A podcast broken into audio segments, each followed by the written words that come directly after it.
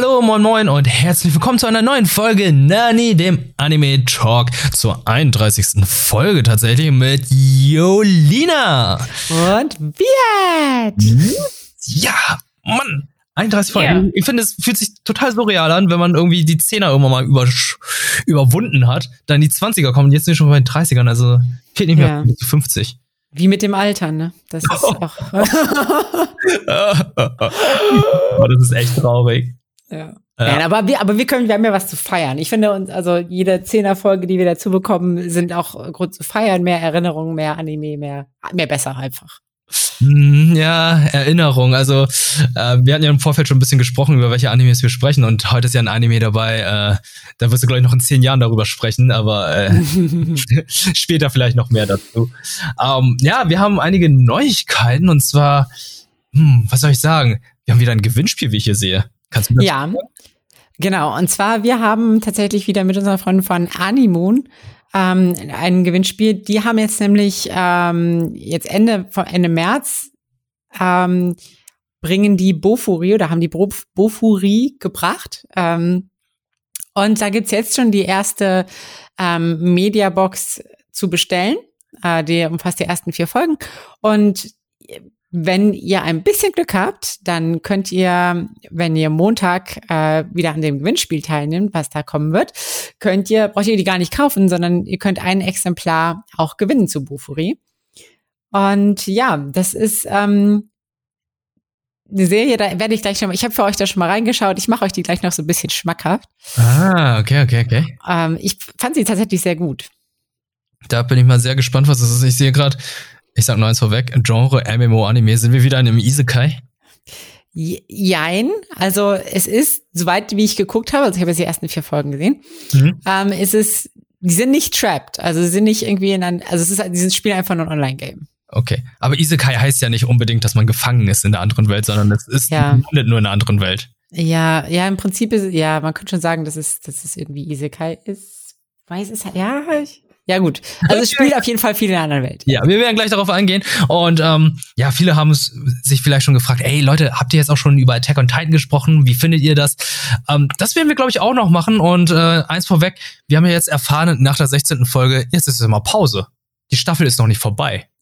Ja, und das war, das fand ich war eine super great News, weil wir waren ja beide schon, wir hatten ja schon immer mal so ein bisschen drüber gesprochen, irgendwie hatten wir immer so ein bisschen Sorge, hm, haut das so hin mit dem Ende oder passiert sowas wie bei ne Promised Neverland Season 2?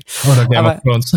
Oder Game of Thrones, ja. Ja, also ich, ich glaube, das ist eine sehr gute Entscheidung, dass sie jetzt sagen, ey, nach 16 Folgen machen wir erstmal Pause, weil vielleicht werden es doch nicht, werden sie doch nicht so alles in also es wurde im Vorfeld ja schon gesagt, dass es 16 Folgen werden, Final Season, aber es wurde nicht gesagt, dass äh, die Final Season in zwei aufgeteilt wird. Also ich ja. zu dem Zeitpunkt nicht, dass es eventuell doch 24, 25 Folgen wird oder vielleicht mehr.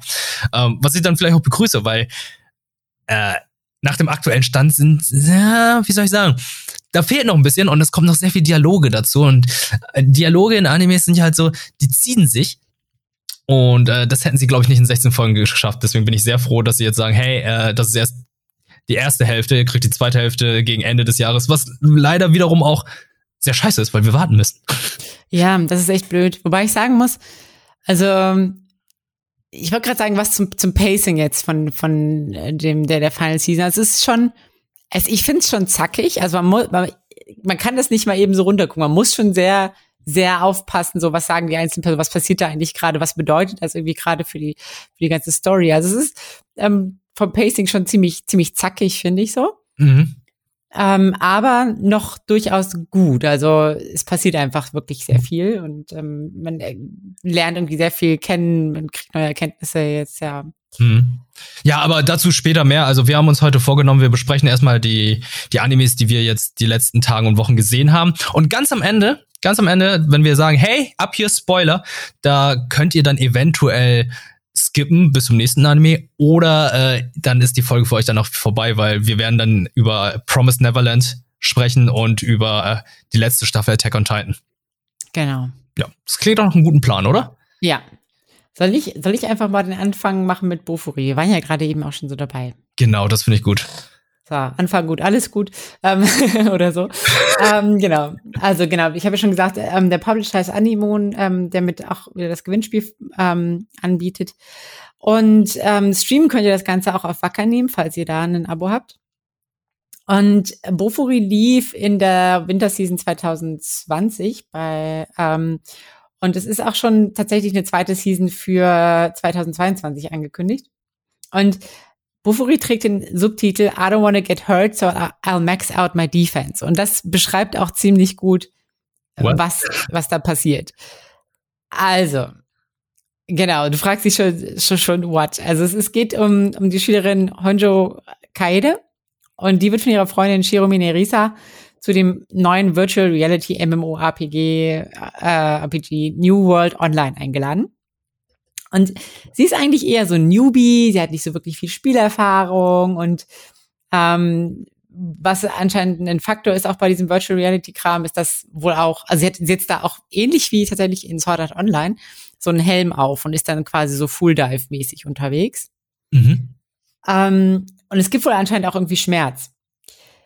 Und naja, wir kennen das ja alle, Schmerz ist halt irgendwie auch nicht so geil. Deswegen würden wir eigentlich auch gerne lieber keinen Schmerz haben.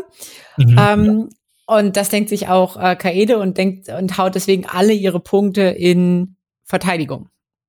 Und nimmt halt auch irgendwie die defensivste Klasse, die es gibt, mit so einem Großschild. Und also man kann am Anfang so ein bisschen ihre Charakterpunkte verteilen, wie man das aus manchen RPGs auch kennt. Also Stärke, Geschicklichkeit, Intelligenz und so weiter. Und sie knallt halt einfach knallhart alle in Verteidigung rein. Und auch jeden weiteren Punkt, den sie bekommt, knallt sie voll in Verteidigung rein. Sie verskillt, ja. Hm? Sie verskillt sich ja dadurch. Ja, quasi, quasi, eigentlich verskillt sie sich quasi. Aber dadurch cheest sie so ein bisschen das Game. Man kann es nicht anders sagen. Also, sie entdeckt halt irgendwie schon auch in der ersten Begegnung mit Monster, dass es irgendwie auch so seine Vorteile hat, keinen Scham, Schaden zu nehmen. Mhm. Und ähm, sie kriegt ja teilweise auch so ein bisschen durch so das Einstecken von ganz vielen Treff Treffern so Special Achievements. Also das ist so auch so ein bisschen so basiert wie bei Sword Art Online. Das ist ja auch so zum Beispiel, dass du das Kirito dadurch, dass er die ganze Zeit nur eine Einhandwaffe verwendet, irgendwann Dual Wield kann, also zwei Schwerter tragen kann. Ja. Weil ist das so, dadurch, dass sie halt dauernd, also dass sie zum Beispiel, sie hat irgendwie mal sechs Stunden lang am Stück einfach nur Schaden gefressen, weil sie eingeschlafen ist, während sie von Monstern angegriffen wurde, aber sie kriegt halt keinen Schaden, weil sie so viel Verteidigung hat. Und dann kriegt er teilweise so, so Special Skills freigeschaltet. Das finde ich, finde ich irgendwie auch ganz witzig. Und ja, also sie kriegt so gut wie gar keinen Schaden. Das einzige Problem ist so ein bisschen, wie tötet sie denn eigentlich Gegner? Und naja, es ist ja so, so ein bisschen, es gibt in jedem RPG auch irgendwie so defense-basierte Klassen, die ähm, halt äh, ganz viel Rüstung und so haben. Aber da gibt es auch meistens irgendwie eine Möglichkeit, die Verteidigung in Angriff irgendwie umzuwandeln. Sowas wie, wie Schildschlag oder so. Oder ähm, ich habe neulich auch tatsächlich äh, dazu einen äh, Bild gesehen, wo, wo aus Genshin Impact, da gibt es auch so eine Charakter, so eine Figur, die halt ganz viel auf Defense geht, aber die dann halt die Verteidigung auch in Angriff umwandeln kann. Ähm, Genau, und, und bei Bofuri ist das so ähnlich. Die lässt sich aber halt einfach mit dem Schild teilweise auf die Gegner drauffallen. ähm, oder okay. gibt, ja, und, und, die werden dann einfach zerquetscht und sind dead. ähm, also bei so kleineren Gegnern.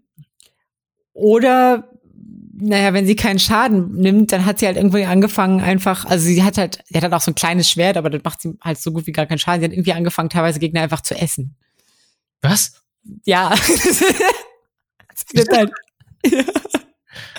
sie hatte halt einfach, sie hatte einfach den ersten Bossgegner, den sie getroffen hat, den hat sie einfach aufgegessen. okay, und ähm, gibt dann auch irgendwie Gegner, die dann einfach keine Stamina haben und einfach aufgeben, weil sie keine Chance mehr gegen sie haben? Das, das hat, das hat, gab, das ist ein gut, ähnlich interessant. Das gab es bisher noch nicht. Also bisher haben alle Gegner mal fröhlich auf sie eingeprügelt und sind dann irgendwann gestorben. Ähm, sie kann tatsächlich auch, hat durch, dadurch, dass sie diesen Bossgegner, das ist so eine Hydra, den hat sie halt, der sie aufgegessen und hat dadurch auch ähm, die Fähigkeit erlangt, irgendwie so Gift äh, zuzufügen Gegnern. Mhm. Und das ist natürlich super, super chillig. Wenn du irgendwie quasi dich zurücklehnen kannst, du äh, frisst halt einfach die Attacken alle und sie vergiftet einfach nur die Gegner und wartet dann, bis sie nach und nach verrecken. Ähm, ist auf jeden Fall eine Spielweise, ist, ist legit so. Ne? Ist Es klingt gerade so nach der schlimmsten Spielweise aller Zeiten. Ja, super toxisch. Also im wahrsten Sinne des Wortes. ähm, ja, und sie, also es ist tatsächlich auch in dem Anime, ähm, ist es so, dass sie ist halt einfach, sie exploitet das so ein bisschen und sie wird tatsächlich in irgendeinem Patch dann auch genervt, weil ähm, okay, das finde ich gut, das finde ich sehr, sehr gut. Weil es ist halt, es geht sonst einfach nicht, es ist ein bisschen broken. Ähm, wie, wie ist denn das jetzt eigentlich? Also ähm, bei den anderen Isekai-Animes ist es ja halt so, die sind gefangen in dieser Welt, die müssen irgendwas machen, damit sie dann da wieder ausbrechen, irgendwas äh, gibt es da eine große Bedrohung, gibt es da einen roten Faden, der sich durchzieht, oder sind es einfach mehrere Kurzgeschichten, wie sie halt äh, auf kreative Art und Weise einen Bosskampf macht oder ähm, mhm. wo, wo, wo, wo geht die Reise hin? Also bisher, bisher, ähm, also in den ersten vier Folgen hat sich da noch nicht so ein riesiger roten Faden, also ist noch nicht so richtig klar geworden. Es gibt jetzt keinen großen Dämonenlord, den man besiegen muss oder so, oder der die Welt bedroht oder sonst was. Ähm, es gibt so Andeutungen, dass es vielleicht Spielergruppierungen gibt, die so ein bisschen problematisch werden könnten, die so ein bisschen radikal sind und äh, vielleicht toxisch oder so und dass es vielleicht gegen die dann irgendwann geht. Mhm. Ähm, das ist aber bis jetzt zu dem jetzigen Zeitpunkt noch nicht klar. Es wurden halt einfach so ein bisschen verschiedene Charaktere dargestellt. Momentan geht's, glaube ich, wirklich auch erst, also in den ersten Teilen geht's jetzt erstmal darum, so ein bisschen die Welt zu etablieren, kennenzulernen, die Charaktere. Also ähm, ja, Kaede, die ist erstmal halt allein unterwegs und später kommt dann noch ihre Freundin dazu, die, die, die Risa. Ähm, ja, und, und so ein bisschen zu zeigen, wie, wie funktioniert die Welt mehr oder weniger und was, was gibt's da so für, für Möglichkeiten. Mhm. Und ich finde aber auch, also ich muss ganz ehrlich sagen, das Charaktersystem in Bofuri ist auch so ein bisschen, also es ist ja, ich habe schon so gesagt, so ähnlich wie in Sword Art Online, so evolutionsbasiert. Das heißt, je häufiger, wenn du etwas machst, dann wirst du irgendwie besser da drin und kriegst besondere Fähigkeiten und so. Und das finde ich halt eigentlich super reizvoll, weil das, das lädt ja auch eigentlich dazu ein, so ein bisschen mh, hm, Grenzen auszutesten und so ein bisschen offen quasi so RPGs zu explorieren, finde ich, wenn man irgendwie, also weißt du, man guckt ja irgendwie immer auf RPGs so mit so einem gewissen Blickwinkel, so man weiß, okay, ähm, zum Beispiel ein Schurke profitiert am meisten von Agilität und ähm, man hat irgendwie heutzutage oder wie mein Erleben ist zumindest so, wenn ich irgendwie ein RPG spiele, ich habe schon immer so ein so ein Mindset, wie ich möglichst effektiv oder effizient quasi irgendwas erreiche und ähm, das ist bei Bofuri tatsächlich, wird das auch so ein bisschen, so ein bisschen über den Haufen geworfen, weil es so ein bisschen da, da zeigt irgendwie, ja, nee, manchmal gibt's auch irgendwie total absurde Weisen, irgendwas zu erreichen oder was, wo vielleicht irgendwie Pro-Gamer sich die Haare raufen, aber irgendwie funktioniert's für, für die Person. Das finde ich irgendwie auch ganz schön, tatsächlich. Ähm, was passiert denn eigentlich so am Ende des Tages? Loggen sie sich dann einfach wieder aus oder ähm, wird nur noch einfach komplett die Online-Welt gezeigt? Gibt es da irgendwas noch irgendwie, was dann in der Echtwelt passiert? Besprechen sie das dann auch? Kommen dann irgendwie Freunde zu ihr so, ey, das ist so ein Exploit, das macht doch gar keinen Spaß zu spielen, mach doch mal einen anderen Charakter. Ja, ähm, also es gibt tatsächlich eine Außenwelt, also man, aber das ist wirklich minimal also zumindest in den ersten Folgen, also dass man so sieht, wie sie, wie ähm, Kaede sich mit ihrer Freundin Risa da irgendwie in der Schule trifft und also es war auch zum Beispiel so, dass äh, Risa erst später dazu kam, weil sie eben noch für eine Prüfung lernen musste und irgendwie ähm, nicht quasi nicht noch nicht spielen durfte, das äh, Game und so.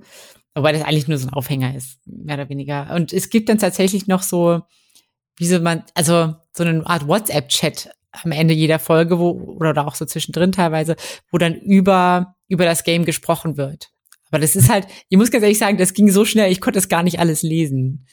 Oh, krass, so. okay. Also es ging, also so, sind wirklich so, so zehn Textnachrichten in so zehn Sekunden und ist so, ja, okay, ich kann das jetzt nicht alles lesen. Hm. Außer, also meistens geht es nur darum, dass Bofuri irgendwie krass ist, aber, also das ist nicht Bofuri, das hier, die, ähm, die Kaede. Kaede. Okay, äh, wer würde gewinnen, Saitama oder Kaede? Oh. Oh, schwierig.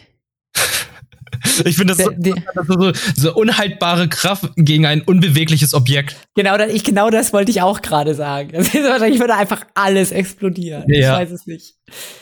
Keine Ahnung. Also na gut, ich glaube, also es gibt dann auch irgendwann kommen so Fähigkeiten zu wie Shield Break und so bei Bofuri. Ähm, wahrscheinlich würde, würde Saitama gewinnen, weil Saitama ist halt einfach. ja, ist halt einfach Saitama. Ja. Ich finde es einfach interessant, dass sie aus, ähm, dass es zwei verschiedene Isekai-Animes mit Schildhelden gibt. Es gibt den Stimmt. Legend of the Shield Hero und dann hast du hier die Schildmaid in Bofuri. Ja. Also interessant, wie sie das nochmal ein bisschen, wie soll ich sagen, variiert haben. Der eine ist total useless und sie ist halt auch eine gewisse Art und Weise useless, aber sie kann halt mega kassieren. Sie ist der Tank schlechthin. Ja. Es ist halt auch so tatsächlich durch, also sie hat zum Beispiel, dadurch, dass sie diese Hydra gefressen hat, hat sie den Skill bekommen, unstillbarer Hunger oder irgendwie sowas oder ab, abartiger Hunger oder sowas. Ähm, und das heißt, und sie kann ihr Schild, also sie hat von dieser Hydra auch einen Schilddrop bekommen und sie kann dem Schild einen Skill geben tatsächlich. Und der, hat diesen, diesen unstillbaren Hunger, oder ich weiß gerade nicht mehr, wie der heißt, aber diesen, diesen Skill hat sie dem Schild gegeben und das heißt, der Schild kann auch Leute fressen bzw. absorbieren. So. Auf what? das ist halt immer, also egal wer sie angreift, wird halt einfach, einfach weggesaugt. So.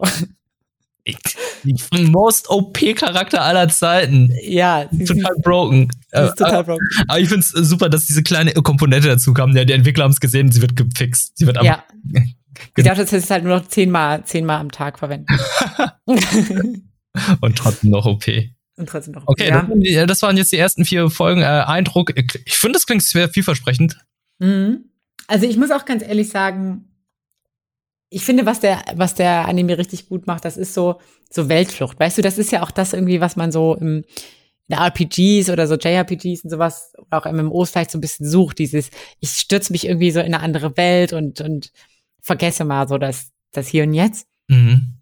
Und das macht der Anime richtig gut. Ich habe richtig, richtig Bock auf den Anime, weil ich einfach das genieße, so diese, diese Welt zu sehen. Äh, weniger, weil ich jetzt denke, boah, das ist so super krass, ähm, krass neuartiger Isekai oder sonst was, sondern es ist einfach, einfach eine schöne Welt, in die man gerne entkommt. So.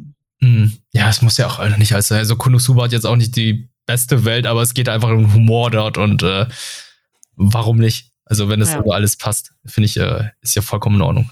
Ja.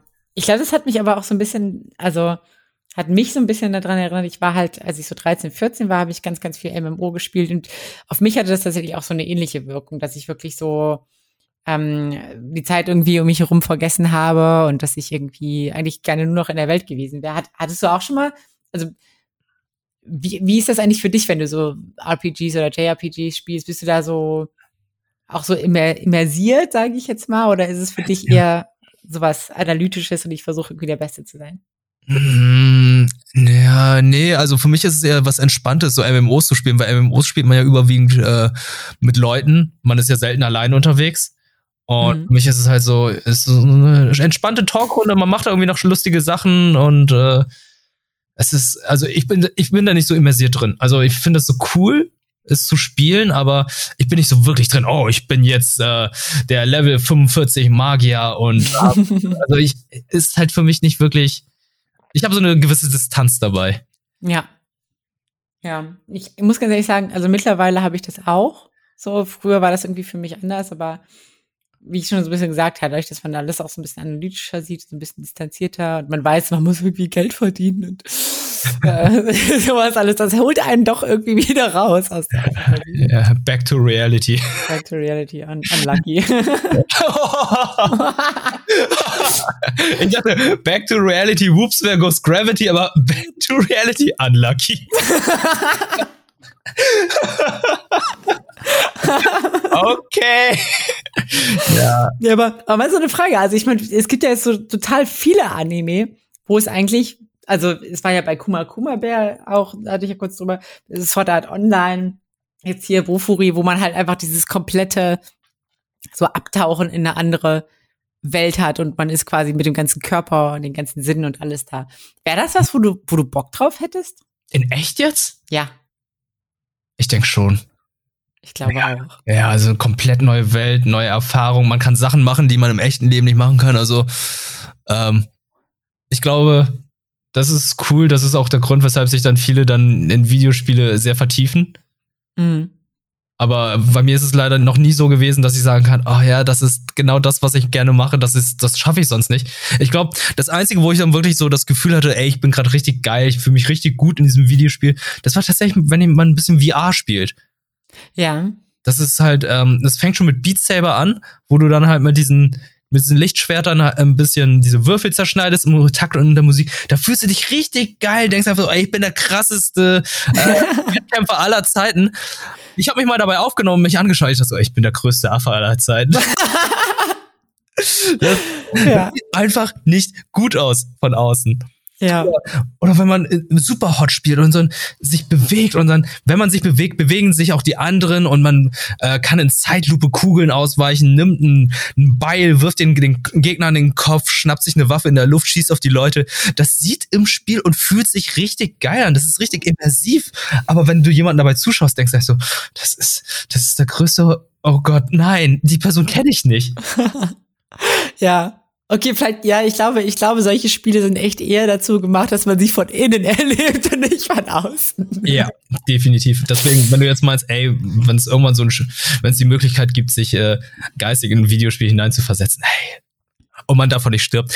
Ey, count me in, Leute. Ja. Ich, ich will Sachen machen, die in echt bei mir nicht geil aussehen und im Spiel dann wahrscheinlich super gut und das ist, ja, deswegen ist, glaube ich, das Isekai-Anime-Genre so so groß, gerade mit Videospielen und so. Ja, ich glaube, ja, das stimmt. Ich glaube, es ist einfach so ein bisschen so Träumen von irgendwie von so Spielen.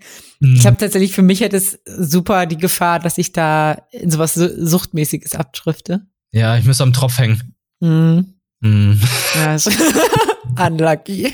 Unlucky. ja. Naja, aber gut. Aber was ich, was ich aber auch so, so ein bisschen interessant finde, ist dieses, also was mir fehlt tatsächlich gerade noch so ein bisschen fehlt bei vielen RPGs oder so, ist halt echt dieses entwicklungs-evolutionsbasierte System, so dass man sagt, okay, es, es gibt grundsätzlich x tausend Möglichkeiten, irgendwelche Sachen zu erreichen, wie zum Beispiel, okay, ich kann jetzt auch einfach einen Gegner aufessen so und, und das führt zu irgendwas oder ähm, also das sind diese, diese, dieser Handlungsspielraum von, also von Möglichkeiten, wie man mit der Welt interagieren kann. Das fehlt mir häufig noch und das, sondern das ist alles irgendwie sehr, sehr Mainstream-mäßig ist. So, so, du hast jetzt hier deine Waffe, gehörig zu deiner Klasse und dann hast du auch die Skills dazu und mhm. das, da würde ich mir doch so ein bisschen mehr Freiheit wünschen, dass man irgendwie frei so ein bisschen kombinieren kann, gucken kann, okay, was kann ich, gibt es auch irgendwelche verrückten Spielweisen, die man mal ausprobieren kann, so. Ja, ich verstehe, verstehe ich. Aber, Aber ja, ja. Äh, so viel zu Bufori und ich sehe gerade, zu gewinnen ist es eine Mediabox. Kannst du erzählen, was mit dieser Mediabox als vorhanden ist? Ja, also diese Mediabox, die kommt mit so einem kleinen ähm, Infoheft auch dabei. Da, da sind auch, sind zum Beispiel auch die, die Screens, ähm, oder also diese Leisten und so, die man, also man sieht die eigentlich nicht so häufig, aber ab und zu sieht man halt zum Beispiel die Gesundheitsleisten vom Bossgegner oder so. Sind die erklärt. Es werden ähm, die Charaktere so ein bisschen vorgestellt, auch die Mobs, was sie so können. Und was auch dazu kommt, ist so ein kleiner Aufsteller von Bofuri, also bis von, oh, ich sag aber Bofuri, Kaede? von Kaede, ah. äh, aus, aus Acryl. Ich finde, fand ihn tatsächlich richtig niedlich. Der steht tatsächlich auch bei mir jetzt im, ähm, im Fernsehzimmer auf so einem, auf so einer kleinen Treppe da. Ähm, der kommt nämlich auch dazu. Also wer den Charakter süß findet, der wird quasi doppelt belohnt, ähm, wenn er die Mediabox sich holt oder bekommt, weil da auch noch so ein kleiner Aufsteller ist. Hm, okay, alles klar. Dann wird am Montag das Gewinnspiel gestartet. Solltet ihr dann definitiv alle teilnehmen, weil was soll's? Kann man doch einfach teilnehmen. Ist kostenlos. Schadet keinem. Ich würde genau. auch mitmachen. Ich würde auch einfach mitmachen. Ja.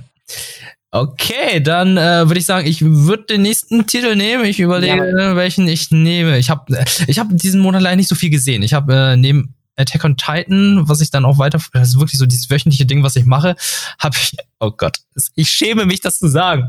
Aber mhm. ich hatte letzte Woche ja von äh, Why the hell are you here, Teacher gesprochen. ähm, oh shit, oh shit, ich habe Julina gekillt. Oh Gott. Halleluja. Ich habe Violina okay. gekillt. Ähm, Sorry. Äh, ich ich, ich gucke da immer noch eine Folge nach der nächsten, weil ach Gott, die kommen auch wöchentlich und die gehen zehn Minuten. Ernsthaft? Du guckst es immer noch? Sorry, das ist so. Ja. Okay, okay, okay, das kam gerade, das kam gerade voll verurteilt drüber. So ja. war es gar nicht. Okay, es tut mir leid, so war es nicht gemeint. Yeah. Guck, was dir was, was dir Spaß macht, wird. Mann. Vollkommen okay. Ja, also äh, ich freue mich dafür, aber es ist halt, das sind zehn Minuten, die kann man so irgendwie nebenbei kurz laufen lassen und dann denkt man sich dann wiederum, also ich, ich fühle mich danach echt schmutzig, nachdem ich das gesehen habe tatsächlich. Oh Scheiße.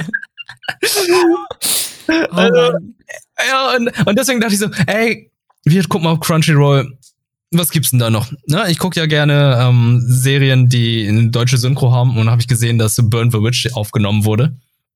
Und äh, Burnwitch ist, glaube ich, letztes Jahr erschienen und ist ein Spin-off zur Bleach-Serie. Ist auch von dem gleichen Autorin, Tito Kobo. Kubo. Äh, hast du Bleach geguckt? Ähm, ich habe es, glaube ich, angefangen, aber irgendwie hat es mich nicht so ganz abgeholt. Okay, es geht ja halt um die äh, Shinigamis, diese die Totengeister, die sich darum kümmern, dass die Seelen in die, in die Soul Society kommen, in das Reich der Seelen mhm. wo das dann die bösen Dämonen und äh, irgendwie die Seelen nicht auffangen oder hier die Menschen halt, also die beschützen halt die Menschen und sorgen dafür, dass die Seelen dann ins Jenseits kommen. Und äh, es gibt halt, wie soll ich sagen, eine Außenstelle in Großbritannien, die ah. Soul Society gehört. Aber sie heißt jetzt nicht Burn the Witch. Ich weiß jetzt auch nicht, warum das Ding Burn the Witch heißt, die Serie, weil da einfach keine Hexen verbrannt werden. Die haben eine ganz andere äh, Aufgabe. In, äh, in Burmawitch geht es darum, dass es in England halt, oder beziehungsweise in der Stadt, wo wir die gerade spielt, in dem Fall ist es London. Es gibt halt äh, das normale London, es gibt Front London, das ist die Welt, in der wir leben, und es gibt dann das Reverse London. Das ist dann halt diese Parallelwelt, in der dann Hexen und Drachen leben. Und okay. diese Hexen haben die Aufgabe, die Drachen zu beschützen also die sind halt so im Aussterben bedroht zum einen, die dürfen sie auch nicht anfassen und so normalerweise, weil das gibt dann Todesstrafen und so weiter oder große äh, Strafen. Und die kümmern sich darum, dass den Drachen es gut geht und den Menschen, dass es denen gut geht. Das ist die Aufgabe und ich war dann so ein bisschen verwirrt. Ich so, ah, wo, wo, wo ist, wo ist der, wo ist das von Bleach? Weil ich dachte so, wenn das jetzt die Außenstelle von der Soul Society ist, die europäische, so wurde es mir verkauft, so habe ich das mitbekommen. Warum kümmern sie sich nicht um die Seelen von, von den, äh, von den Toten? Aber anscheinend haben sie dort nicht das Problem wie in Japan, dort kümmern sie sich um Drachen, was ich eigentlich auch okay finde, weil äh, die Idee passt irgendwie ganz gut. Das sind von der Umsetzung her auch so typisch europäische Drachen. Ne? Da hat man diese, nicht diesen typischen chinesischen oder japanischen Drachen, sondern diese großen, fetten, robusten Drachen, die dann dort zu sehen sind. Und äh, in der Serie geht's um die zwei Hauptcharaktere. Jetzt muss ich gucken, die eine hieß Noel und die andere hieß äh, Nini. Nini ist die ältere von beiden, ist klein, ist eine kleine Zundere, ist mega anstrengend. Also, wenn man schon Zundere sagt, dann kann man sich ja schon optisch vorstellen, wie sie aussieht. Das ist eine, eine, eine sehr dünne, kleine, blonde Person, die einfach nur anstrengend und laut ist. Sie ist in der Front London ein Popsternchen, wird die ganze Zeit von Paparazzis verfolgt, aber äh, verschwindet dann ab und zu in Reverse London, trifft dann auf ihre Kameradin, Arbeitskollegin Noelle, die etwas größer ist, ein bisschen basti gebaut und äh, ruhiger und sehr, sehr cool ist. Und ähm, die sind halt so, ja, ich glaube, so Gegensätze ziehen sich an. Und so ist es halt auch bei denen, weil die halt total unterschiedliche Charaktere sind, weshalb sie sich, glaube ich, auch so gut ergänzen. Und ich, ich, ich weiß nicht, die Serie hat es mir irgendwie nicht ganz angetan, weil an sich ist es auch keine Serie, sondern ein Film. Ursprünglich war das ein Film, der 67 Minuten geht, aber Crunchyroll hat für den westlichen Markt die Serie, den Film dann auf drei aufgeteilt, auf drei Folgen. Und ich muss sagen, die Aufteilung ist mir gar nicht aufgefallen. Okay. Also, das ist, äh, ich, ich dachte die ganze Zeit, das wären drei Folgen. Ich hätte nicht gedacht, dass es ein fortlaufender Film wäre, weil der Film einfach wirklich so aufgebaut wäre, als wären es drei verschiedene Folgen. Hm. Okay, das, das klingt jetzt erstmal so ein bisschen, so ein bisschen komisch. Also es klingt jetzt so ein bisschen, als würde der Zusammenhang fehlen. Also, ja. Gibt es da keinen, keinen großen roten Faden so, oder? Es gibt einen roten Faden, aber der ist halt, der ist nicht rot genug, wie würde ich sagen, weil der ist da, weil da gibt's zum Beispiel einen Typen, der mit Noel früher äh, in der Schule war und jetzt irgendwie bei denen in der Agentur arbeitet, um die Drachen zu beschützen, der jetzt neu dazu kam. Dann gibt's eine in der anderen Folge halt, ja, der, also das sagt ja schon. In der nächsten Folge gibt's dann halt äh, die ehemalige Bandkollegin von Nini, die irgendwie Haus über Kopf in sie verliebt war oder irgendwie irgendwie die ganze Zeit mit ihr zusammen sein wollte und dann plötzlich mit einem Drachen in Berührung kam und dann müssen sie halt äh, den Drachen jetzt irgendwie aufhalten, weil das halt ein richtig krasser war und das, so wie ich es eben gerade gesagt habe, es fühlt sich halt einfach episodenmäßig an, obwohl das eigentlich ein Film ist immer sehr abgeschlossen, da fehlt irgendwie Erzählung, da fehlt irgendwie sehr viel dazwischen. Ich habe ich hab das Gefühl, da sollte mehr rauskommen, damit man mehr über die Welt versteht oder generell mhm. die Serie, weil für mich sind so, okay, es sind diese drei Folgen, aber ja, die sagen mir einfach einfach nichts aus. Also ich war nicht sehr zufrieden, als ich die Serie zu Ende geschaut habe. Ich war nicht enttäuscht, aber ich habe mir irgendwie mehr gewünscht, weil ich hätte gerne mehr von der Welt gesehen, weil die auch nicht so un uninteressant ist. Das ist eigentlich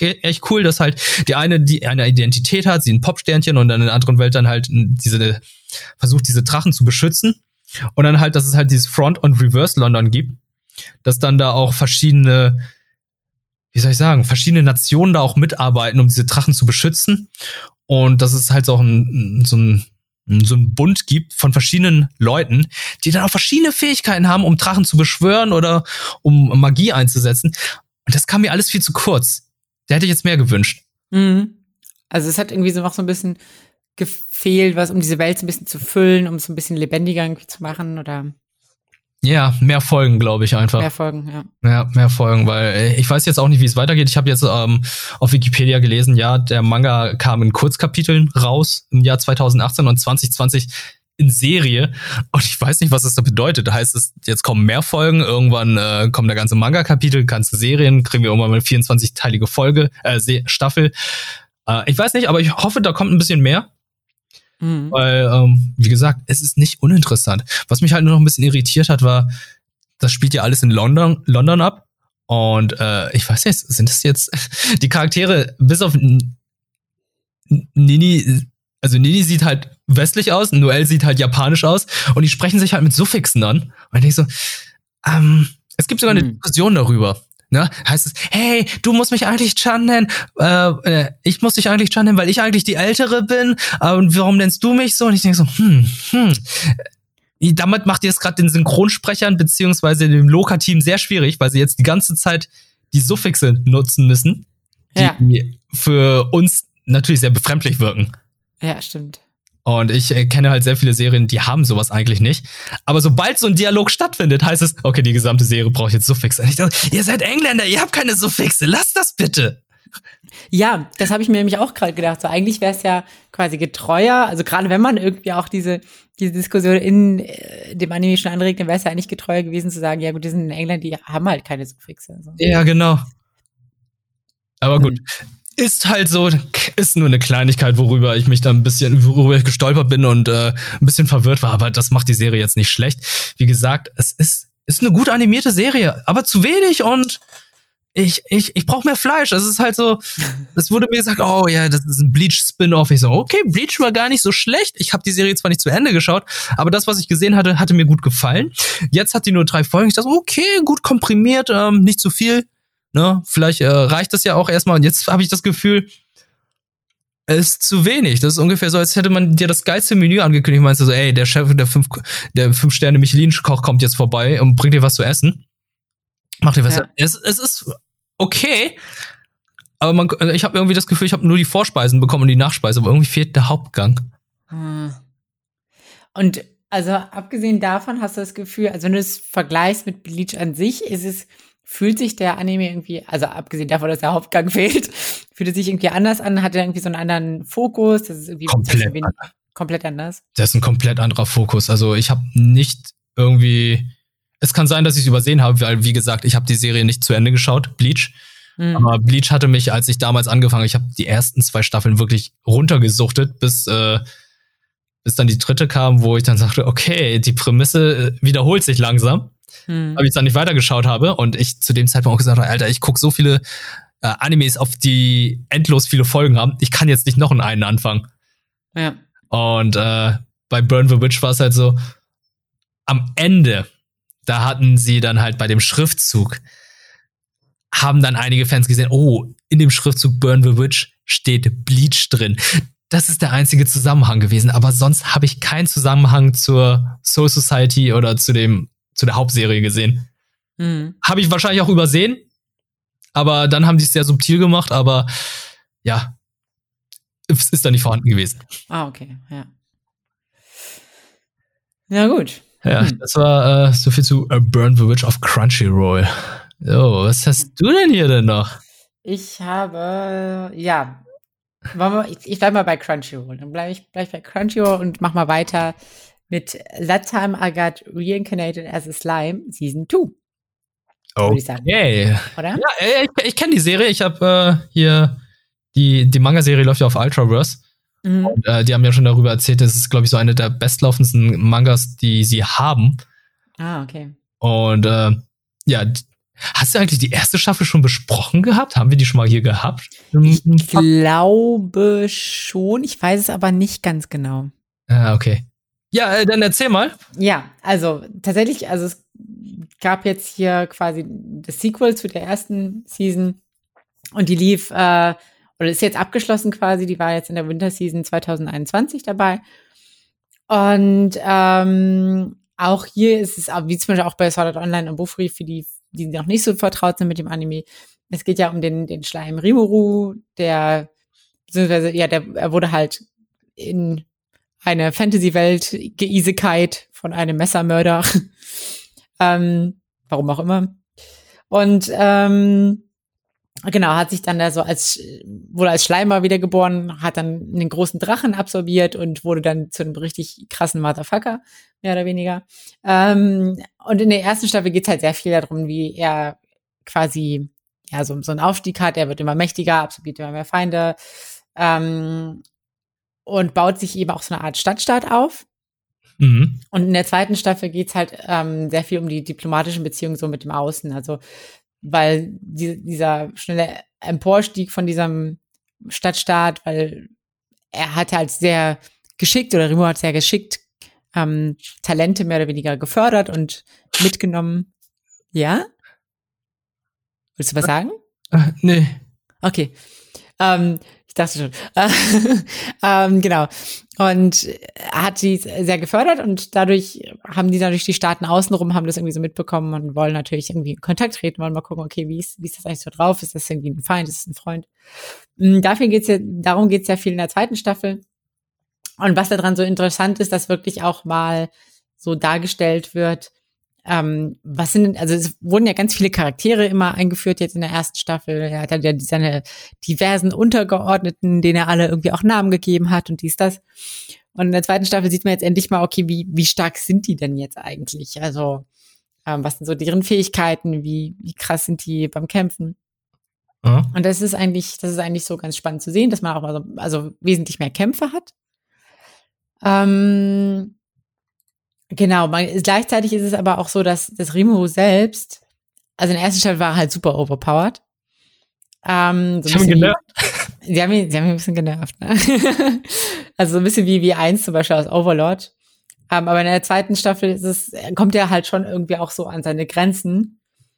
Und er kommt tatsächlich auch das erste Mal in Kontakt mit anderen Geise, Geisigkeiten. Ich frage mich, ob man das so sagen kann. Kann man sagen, man ist Geisigkeit?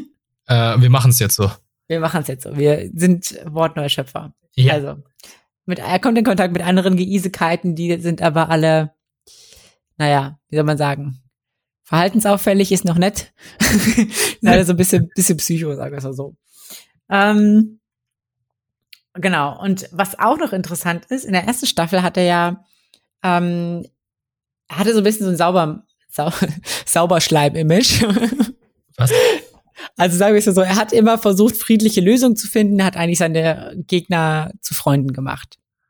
Ah, ja, ja. So, so. Also er hat, er hat, er ist schon in seinem Schleimimage geblieben, nämlich ich absorbiere Leute, nur dass ich sie nicht verdaue, sondern ich mache sie meinen Freunden. Ähm, in der aktuellen Staffel bricht er aber so ein bisschen damit und naja, im Endeffekt begeht er irgendwie so ein Massenmord, also bringt so ungefähr 10.000 bis 20.000 Menschen um. Wait, what?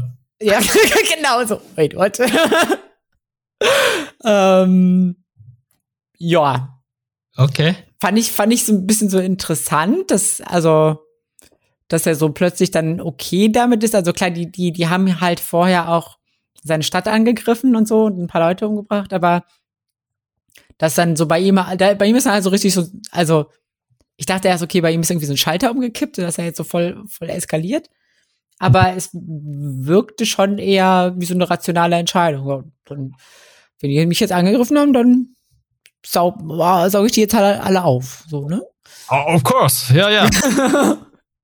also es ist halt immer noch typisch Schleim, aber eben, naja, nicht mehr ganz so Saubermann-mäßig. Mhm. Ist aber, finde ich, eigentlich eine ganz interessante Charakterentwicklung, weil ja, vielleicht wäre es auch so ein bisschen langweilig gewesen, wenn er immer nur der Gute ist und alles versucht irgendwie friedlich und alle werden seine Freunde und so.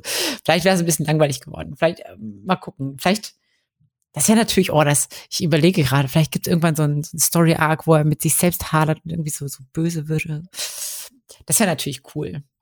Das wäre ein Plot-Twist. Das wäre ein richtiger Plot-Twist, weil er quasi zu viel Böses absorbiert hat, ist er selber korrumpiert worden oder so. Das wäre interessant. Also, ähm, hier, heed my call, wenn das passiert, ich hab's gecallt. Anyway. Und, also die Serie ist noch nicht abgeschlossen, oder? Nee, nee, nee, nee. Also, das finde ich auch so ein bisschen interessant. Dieses Ende der zweiten Staffel wirkte äh, so wie, als wäre es mittendrin. Also es ist, es gab, also in den, in den letzten ein, zwei Folgen wurde quasi schon ein neuer Story-Arc begonnen. Okay.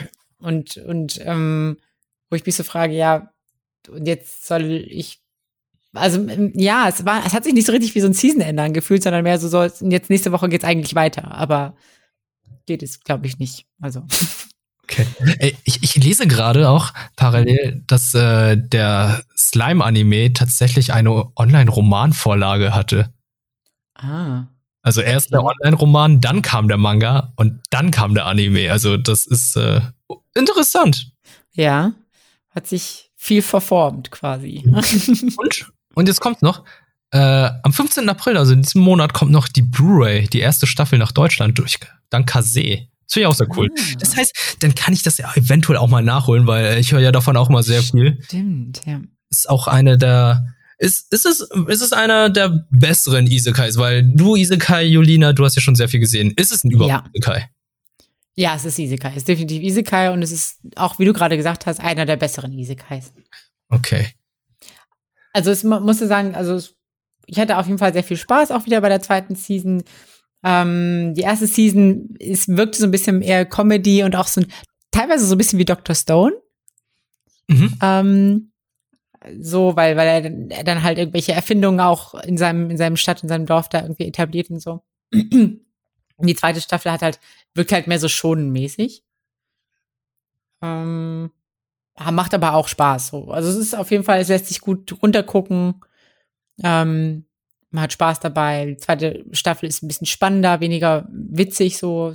Und ja, eigentlich auf, auf jeden Fall guter, solider Isekai. Also mh, vielleicht nicht so, auch nicht so revolutionär. Also ich würde ihm so sieben von zehn geben.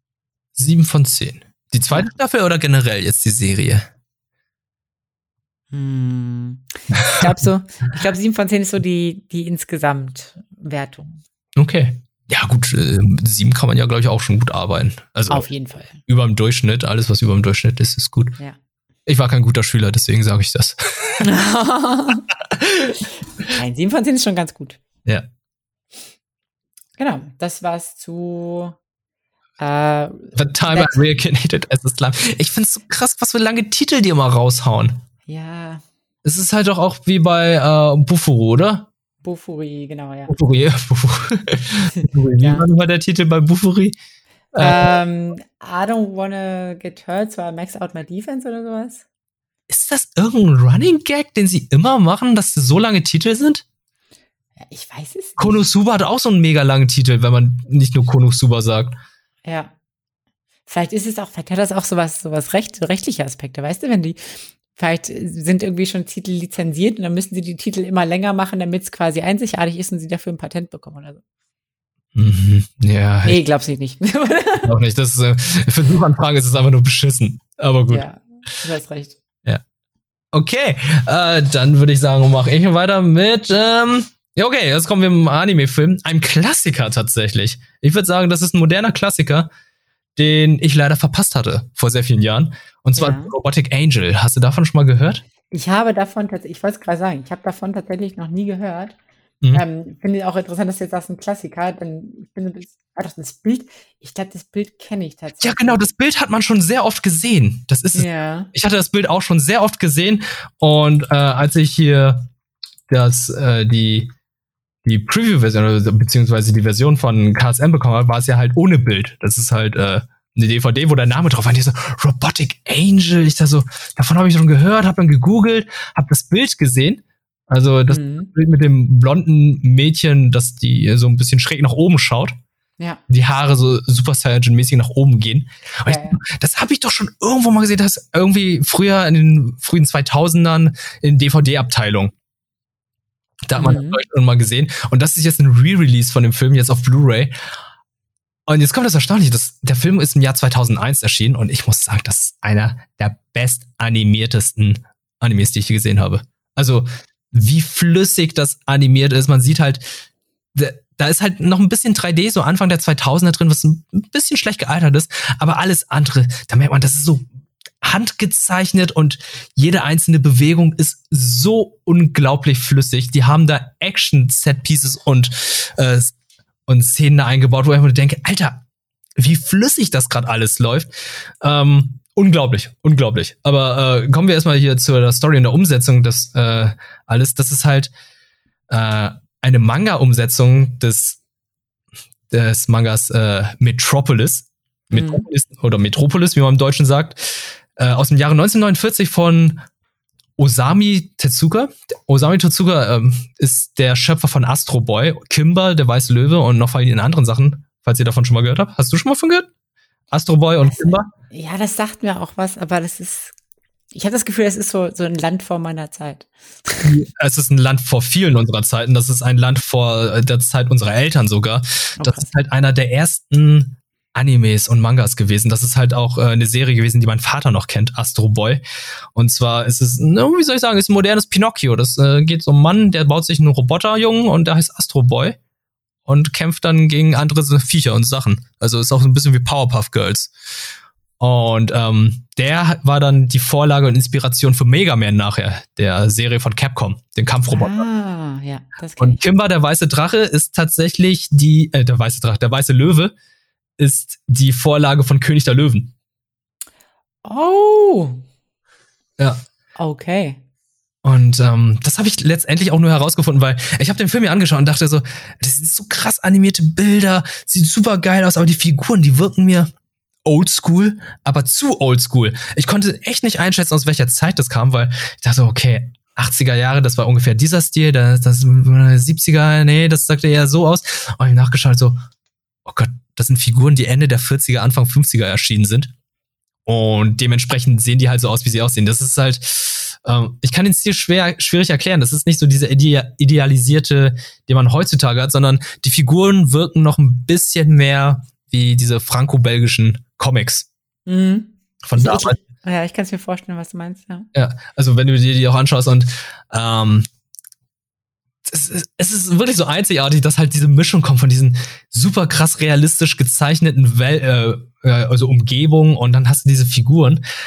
Und äh, die, die Story, die ist auch, muss ich sagen, ist erstaunlich für die Zeit, weil es ist eine dystopische Zukunft, in der äh, Roboter und Menschen nicht wirklich zusammenleben, nicht richtig koexistieren, sondern die Roboter, die wurden wirklich dafür erschaffen, dass sie die Arbeits, die Arbeit der Menschen abnehmen. Aber es gibt dann halt auch sehr viele Menschen, die dagegen rebellieren, weil die sagen, ey, die Roboter, die nehmen uns die Arbeits Arbeit weg. Das, das kann so nicht weitergehen. Ah, krass. Und es gibt Maschinen, die leben unter der Erde und die haben da manchmal dann so einen Kurzschluss und wollen dann halt einfach in den Umgebungen leben, wo Menschen sind. Und die werden dann dementsprechend auch ausgeschaltet und getötet oder zerstört. Das sind ja keine Lebewesen. Und es gibt dann halt auch die Roboter, die dann halt mit den Menschen zusammenarbeiten, aber dann auch nicht wirklich gut behandelt werden. Also da ist schon so eine gewisse Form von Rassismus vorhanden, mhm. die dann man auch in späteren Werken von Cyberpunk-Filmen und äh, Serien dann sieht so, ja, äh, der Roboter, der ist, der hat ja keine Gefühle, der Roboter, der macht, hat einfach nur Probleme, macht uns nur Probleme. So dieses, was bei iRobot schon dabei war.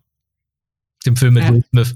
Ja, ja, ja. Ja, und hier geht's darum, dass der, der junge Japaner Kinichi mit seinem, jetzt wird's verwirrend, mit seinem Onkel nach Metropolis geht.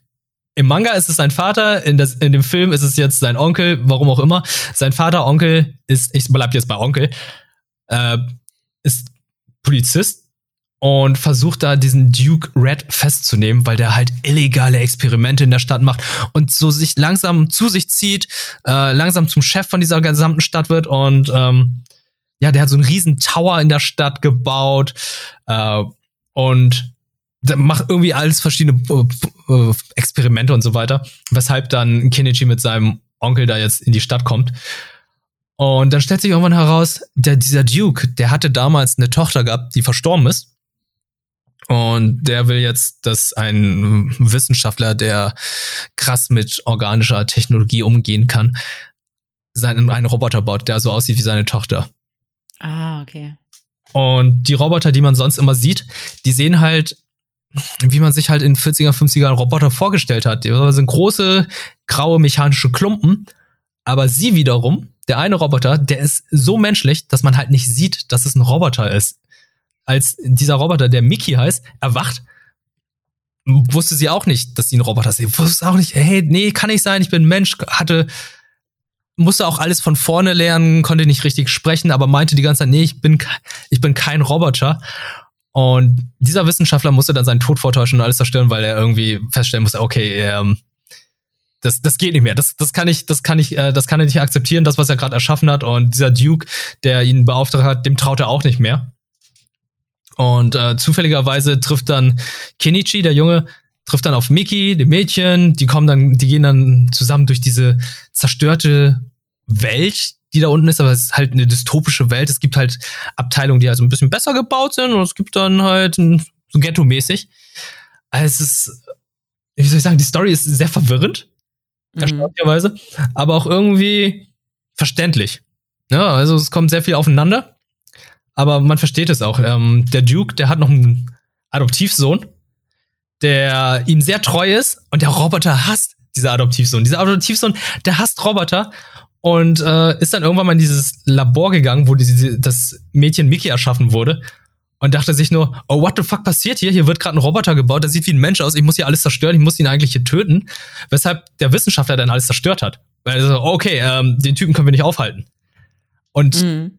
dieser Adoptivsohn, der Rock heißt, der wusste nicht mal, dass äh, sein Adoptivvater dieses Mädchen erschaffen hat. Also da kommen dann auch so ganz merkwürdige Verzweigungen und ähm, ja. Wow. Also es klingt, es klingt auf jeden Fall, also, wie soll man sagen, nach äh, viel ähm, so dystopischem Material, was man auch teilweise mittlerweile ja auch aus, aus anderen ähm, Anime kennt. Also sei es jetzt irgendwie zum Beispiel Ghost in the Shell, aber generell dieses, dieses Thema, okay, was ist irgendwie Menschlichkeit und ähm, aber auch diese Konflikte, die, die man irgendwie immer wieder sieht, so Mensch gegen Maschine und so. Mhm ähm, finde ich interessant, dass das quasi auch so, so früh schon aufgegriffen wurde. Ja, gerade, gerade deswegen finde ich das ja so erstaunlich, aber ich frage mich tatsächlich, wie die Manga-Vorlage war, weil ich habe nur wenige Panels gesehen und es sieht, es sieht schrecklich aus tatsächlich. Es sieht schrecklich aus.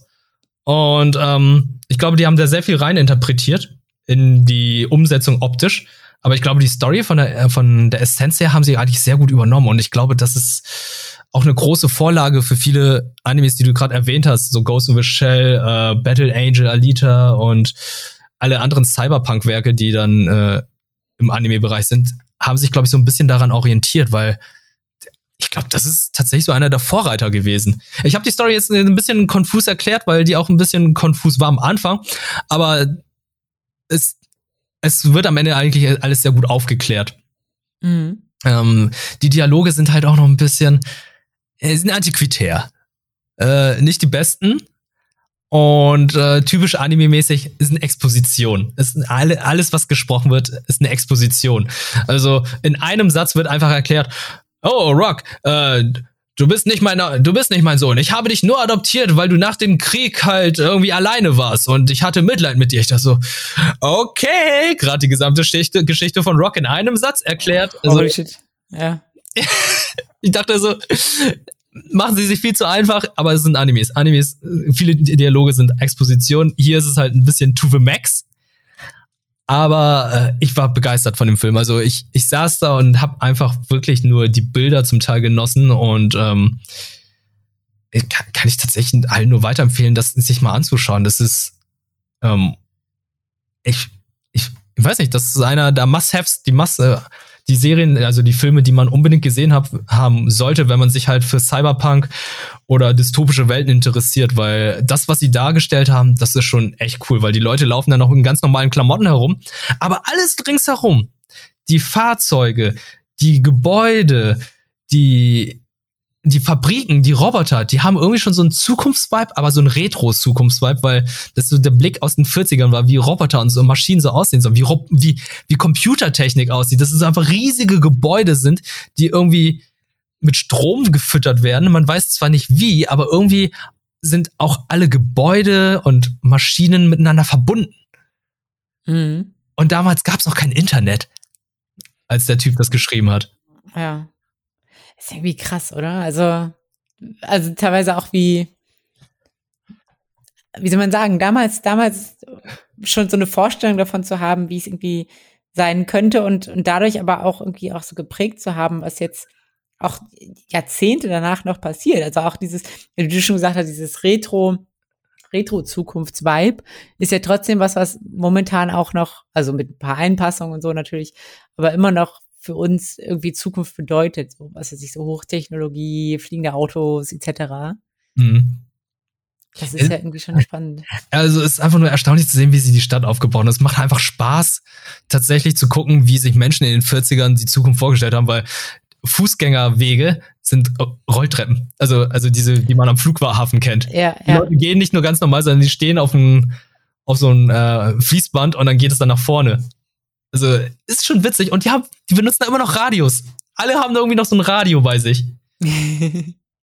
ja, gut, manche, manche Sachen sind halt auch, ne? Ja, also äh, weiß man halt nicht. Ne? Und jetzt kommt noch. Der Autor hat sich an Metropolis orientiert, dem deutschen Stummfilm, weil er gesehen hat, oh, auf dem Filmplakat, da wird ein, äh, ein Roboter gebaut, ein weiblicher Roboter. Okay, ich nenne meinen Manga jetzt auch Metropolis und mache meine eigene Geschichte, ohne den Film gesehen zu haben.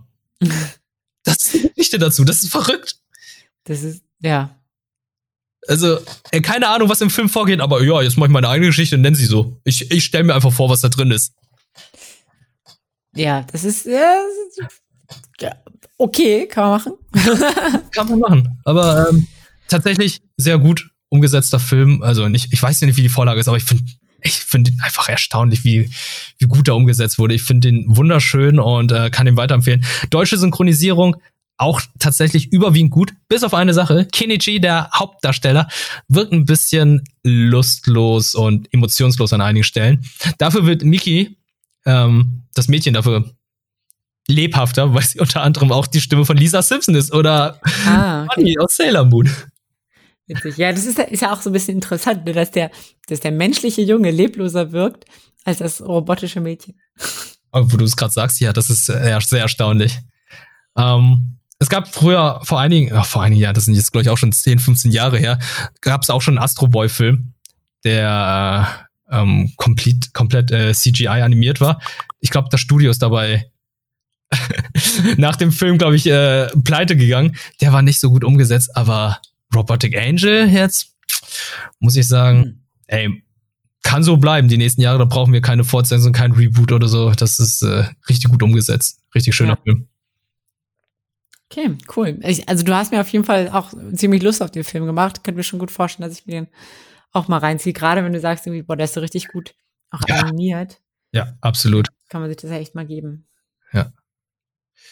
Okay, und ich ja. sehe, du hast hier noch ein, eine Serie. Ja, ich habe noch eine Serie. Und zwar mhm. Beastars, ähm, die zweite Season. Die ähm, gibt es tatsächlich schon im japanischen Netflix. Ähm, und äh, Hacker Jolina hat sich da so ein bisschen Zugang zu verschafft, äh, per VPN.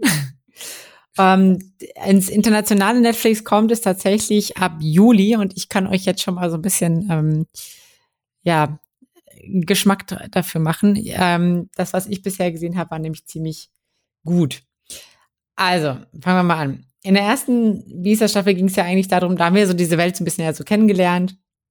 es gibt, gab ja immer noch diesen Rassenkonflikt zwischen Pflanzenfressern und Fleischfressern und ähm, wir haben ja diesen Hauptcharakter Legoshi, ähm, der so ein bisschen in Konflikt mit seiner Rolle als Fleischfresser ist, aber gegen Ende der Staffel auch ähm, so ein bisschen in Konflikte geriet mit der Schwarzmarktmafia, der, der Löwenmafia.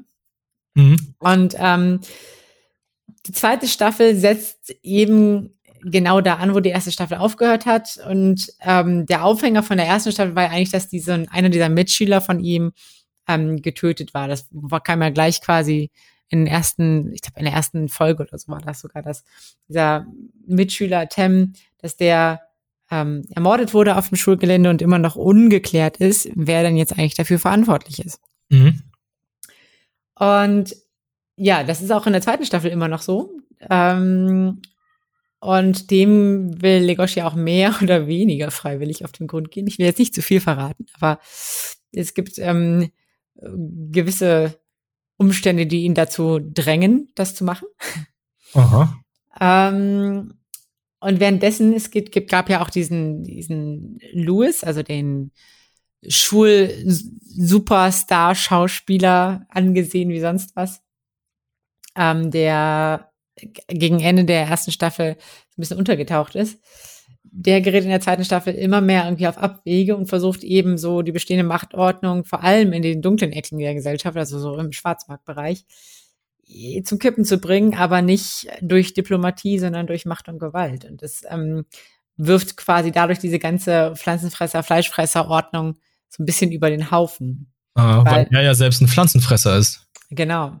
Aber wir befinden uns ja in einer modernen Welt und Waffen, wenn du halt eine Waffe hast, dann hast du halt eine Waffe. Ja, stimmt. So. Und ähm, ja, also ich muss ganz ehrlich sagen, die zweite Staffel Beastars startet auf jeden Fall irgendwie auch sehr düster und sehr nachdenklich und ähm, auch gerade so, weil viele Szenen so mit so einer Jazz-Hintergrundmusik sind. Es wird sehr ruhig gesprochen. Also Legoshi ist ja auch eher so einer, der so ganz so ein bisschen tief und ruhig spricht und leicht deprimiert anmuten oder lethargisch anmuten tatsächlich teilweise. Mhm. Und weil es irgendwie auch so, so wechselnde Animationsstile gibt. Also es gab teilweise eine Szene, wo, wo alles dunkel war, wo alles schwarz war. Also da wurde im Dunkeln irgendwie gekämpft und man hat wirklich nur so, wie mit so Wachsmalstiften die Konturen irgendwie von Personen gesehen und so. Und es war, war so ganz interessant. Es wirkt, wirkt manchmal so ein bisschen wie so ein französischer Arthouse-Film tatsächlich. Das ist cool. Es wirkt insgesamt alles also sehr, sehr gut. Es ist es ist keine Frage, es ist speziell. ähm, es ist irgendwie was Eigenes, aber mir gefällt's total. Und ich finde, es zeigt auch irgendwie, hey, man muss nicht immer dieses 0815 Schonen-Ding machen oder sonst was, sondern man kann auch mal so ein bisschen mit den Stilen experimentieren. Ähm, es hat ja auch, tatsächlich hat ja Beastars auch so ein bisschen CGI-Effekte, aber ich finde, die fallen fast gar nicht, also man kommt sie schon mit, aber sie stören nicht. Sind sie in der ersten Staffel? Ich glaube schon, ja. Also so ähnlich. Okay. Ja. Ähm, also ich fand es jetzt aber, also mir sind es an ein, zwei Stellen aufgefallen, so, aber nicht wirklich störend. Also der Rest von, von, dem Zeich von der Zeichnung ist dafür ähm, sehr clean. Und ähm, ja, irgendwie zeigst du mich halt, es geht halt irgendwie auch anders. Und auch das Intro. Wir hatten uns ja das ersten, bei der ersten Season Beastars auch viel über das Intro unterhalten, weil es ja eben diese ähm, dieses Jazzige, Jazzige war und was auch mit diesem Stop Motion, ne? Oh, das ist so gut. Was auch, was auch schon wieder dieses Azi-Fazi-mäßige hatte, ne? Ja. Aber, aber, aber eben auf so eine super coole Art und Weise. So nicht, nicht so gewollt und nicht gekonnt, sondern wirklich, hm, Interessant. Viel Stil. Also ich finde auch die zweite Staffel, die ist richtig schön. Also ich habe mir das Intro eben noch angeschaut, bevor wir jetzt hier mit dem Podcast angefangen haben, meinte der auch zu dir, Alter, richtig krasse Bildsprache, schöne bunte Farben, geile Animation, gute Musik, äh, gefällt mir vollkommen und auch halt, ähm, ich muss sagen, ich habe Jojo-Vibes, wenn ich das Intro sehe. Mhm. Ja, also es ist halt, also es geht ja eher dann auch Richtung so, so City Pop, beziehungsweise so ein bisschen fast schon Doro Hedoro, Brand New Animal Outro mäßig bisschen elektronisch teilweise, aber also von der Musik her meine ich jetzt. Mhm. Ähm, und ja, und die Animationen sind, sind auch also sehr viel so, so Übergänge, Bildwechsel und so, finde ich, finde ich schon ziemlich, ziemlich cool auf jeden Fall, das Intro wieder. Ähm, und ja, ich würde sagen, also wir haben auf jeden Fall was, wo wir uns im Juli drauf freuen können, äh, wenn das dann äh, auch aufs deutsche und amerikanische Netflix kommt. Und ich finde auf jeden Fall, ich habe jetzt noch nicht so viele Folgen gesehen, nur, nur vier Stück. Ich finde den Anfang der zweiten Staffel sehr, sehr gelungen und ich kann es eigentlich kaum erwarten, weiter zu gucken. Auch, man muss aber sagen, es ist nicht wirklich viel gut. Es ist düster. Es ist äh, Depri. Es ist teilweise auch so dieses, es geht viel darum, so in, seinen, in seiner Rolle irgendwie auch gefangen zu sein, so ein bisschen, ja, ja, auch so ein bisschen nicht, nicht über seine Natur hinwegspringen zu können, mehr oder weniger. Mm, ja, kann ich verstehen. Den Konflikt damit. Und das ist halt, das macht halt super spannend. Ich finde es großartigen Anime. Ich kann es nur jedem empfehlen, auf jeden Fall. Wer die erste Staffel noch nicht gesehen hat, guckt das auf jeden Fall. Ähm, und die zweite Staffel dann wahrscheinlich ab Juli auf Netflix. Hm.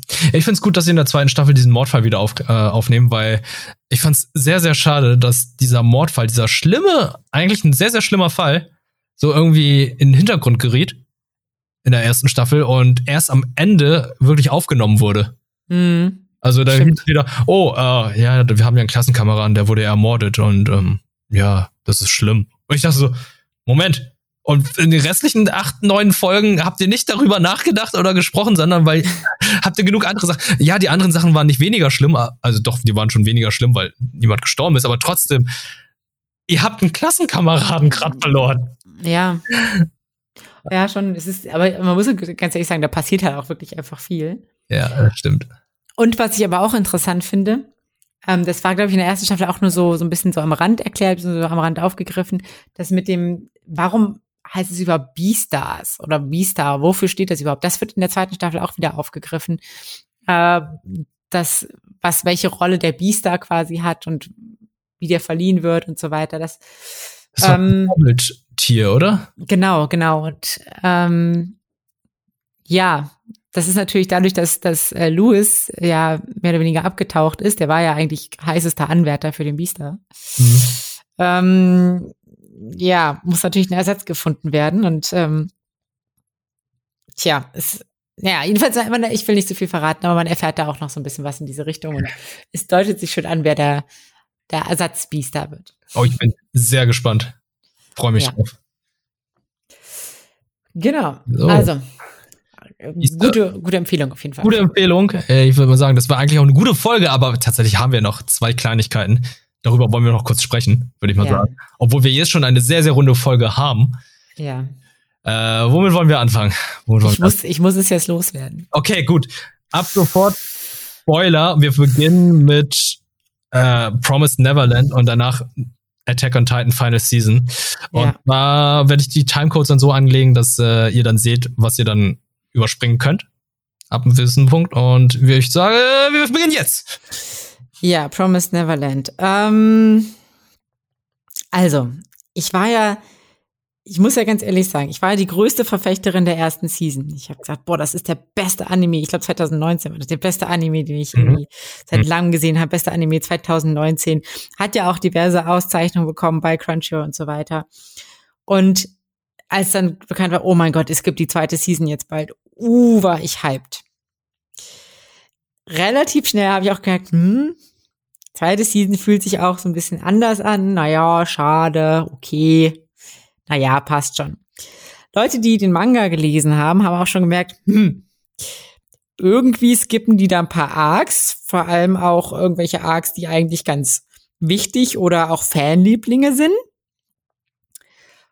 Und das war so nach der vierten Episode, wo man sich so gefragt hat, hm, was, was ist denn da jetzt los? Ja. Oh, und jetzt im Nachhinein, ey. Oh mein Gott. Wenn man jetzt das Ende gesehen hat von Promised Neverland Season 2, dann fragt man sich, what the fuck? Einfach nur what the fuck. Ich meine, es, es wirkt so, als wollten sie das, den kompletten Manga jetzt innerhalb von zwei, zwei Folgen der letzten, äh, der, der zweiten Season so beenden. So, es ist so, also, ich muss jetzt ein bisschen Spoiler-Talk machen. Ja, ja. Ende, der, Ende der ersten, Ende der ersten Season sind sie ja aus dem Lager entkommen. So. Und ähm, sie sind dann, haben dann tatsächlich auch festgestellt, hey, Norman, der eigentlich schon weggeführt wurde, lebt noch. Und zwar, der wurde eigentlich nur verschifft in so eine Wissenschafts, ähm, in so eine Forschungsstation und in dem wurde experimentiert und da hat er auch noch andere kennengelernt und Norman hat jetzt aber den festen Schluss, er möchte hat so ein bisschen nach, selber nachgeforscht hat so ein Mittel entdeckt, womit er Dämonen quasi ja so vergiften kann, dass sie wie so wilde Barbaren werden, so ein bisschen tollwutmäßig. Und ähm, genau, gleichzeitig haben Emma und äh, mit, mit der ganzen Kindertruppe haben tatsächlich ähm, auch freundliche der, der Dämonen kennengelernt, das, das Dämonenmädchen Mujika, hieß sie, glaube ich, ähm, die tatsächlich ganz besonderes Blut hat. Nämlich, wenn sie das Blut, ähm, wenn Leute ihr Blut trinken, dann haben sie keinen keinen Bedarf mehr, Menschenfleisch zu essen. Weil bei den Dämonen ist es so, wenn die kein Menschenfleisch essen, dann degenerieren die so mental.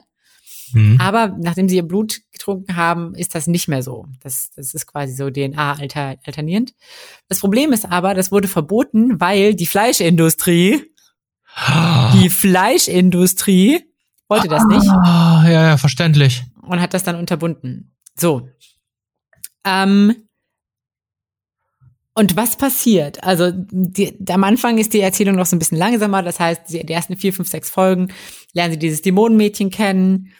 Ähm, es kommt auch zu so einem ersten Experiment quasi, wo Norman dann dieses Dorf, also ein Dorf da komplett vergiftet und die alle ham gehen. Und ähm, dann aber Emma mit Mujika kommt und die, die nochmal rettet. Und dann ja. brechen sie aus dann brechen sie aus, nämlich, und es gibt nämlich noch, also es gibt einmal die Dämonenwelt und dann gibt es noch so ein Tor zu der Menschenwelt. Mehr oder weniger. Und sie kommen zu dieser Menschenwelt, werden aber tatsächlich vorher noch mal abgefangen von den Schwestern, also beziehungsweise von den, von den Müttern, von denen sie auch großgezogen werden, die sich aber jetzt auch auf ihre Seite schlagen und ähm, ihnen helfen, quasi in die Menschenwelt zu gehen. Und dann ist es so, dass ähm, Emma und Norman schicken quasi die Kinder, mit denen sie in der Farm waren, schicken sie durch das Tor und sagen so, ja, okay, aber wir haben ja noch einen Auftrag. Es, wir waren ja nicht die einzige Farm. Ähm, es gibt hier noch mehr zu tun, wir müssen hier bleiben. Und an dieser Stelle hätte der Anime aufhören können. Aber? An dieser Stelle, an dieser Stelle wäre es total super gewesen zu sagen, okay, gut, total legit. Klar, die wollen, die wollen irgendwie noch die anderen Kinder retten, die da in den Farmen leben. Die müssen auch da bleiben. Aber das wäre super gewesen, weißt du, Season 3, Season 4, bis dann letztendlich der ganze Konflikt aus, ausgelöst ist. Super, alles fertig. Was dann passiert, war eine zweiminütige Slideshow, wie sie die komplette Welt retten. Was? Es wird dann einfach nur noch, nur noch in kurzen Bildern gezeigt, ah ja, die waren bei irgendwelchen, äh, bei der Königin, also bei der Königin der Dämonen, aber wirklich nur ein Bild. Man, es wurden teilweise Charaktere gezeigt, ich keine Ahnung, wer das ist, aber es war anscheinend irgendwer super Wichtiges. Wurde kurz ein Bild gezeigt, ja, die waren da, die waren hier, die waren da. Ach ja, genau, ähm, das ganze politische System wurde umgeworfen, die Fleischindustrie wurde abgesetzt. Ähm, Emma und Norm sind jetzt wieder in der Menschenwelt und leben da ein normales Leben mit den anderen Jugendlichen. Punkt. Oh, what? Warte, ist genau. die so, Serie durch? Ja, so, so, okay. So, weißt du, so angedeutet, ja, da gibt's, da gibt's auch Aufgaben oder dann, ach nee, komm, wir machen einfach, wir packen das Ganze jetzt in eine zweiminütige Slideshow, wo wir einfach nur Standbilder sehen, wo der komplette Manga aufgelöst wird. Hä? Also das, das kann man vielleicht machen, wenn man so sagt, so Foreshadowing auf die nächste Staffel, was passieren kann, so Trailer-mäßig, Trailer-Show, aber dann die komplette Serie auf diese Art und Weise zu beenden, ist ja das unbefriedigendste überhaupt. Ja, es ist einfach nur komplette Scheiße. so, sorry. Und, und selbst dabei, selbst bei dieser Slideshow haben sie zig Arcs einfach übersprungen. Also teilweise wichtige Fan, also so Arcs irgendwie, wo es irgendwie auch um, um die Kämpfe und so weiter ging, einfach komplett übersprungen. Und, und im Prinzip, ich weiß nicht genau, ob da noch angedacht ist, dass da noch eine weitere Season kommt. Ich weiß, wüsste dann nicht tatsächlich, was da noch passieren soll, weil im Prinzip ist das so abgeschlossen. Alle Kinder sind sicher, äh, die sind in der Menschenwelt, alle sind happy, Punkt. Äh, ich, wow. Also ja. ähm, gab's gab's dann irgendeinen Grund? Also das erinnert mich gerade an die letzte Folge Neon Genesis Evangelion, was auch total unbefriedigend war, weil da gab's halt keine richtige Geschichte, die dazu erzählt wurde, sondern es ging um die Psyche des Jungen. Da wurden einfach sehr viele Bilder wild hin und her geschnibbelt. Ähm, es wurden sehr viele, äh, wie soll ich sagen, sehr viele Monologe geführt. Und dann war die Serie zu Ende, weil alle dann geklatscht haben. Das lag aber auch daran, dem Studio ist das Geld ausgegangen. Die hatten nicht mehr die Ressourcen gehabt, die Serie ordentlich zu beenden, weshalb dann ja die Filme kamen.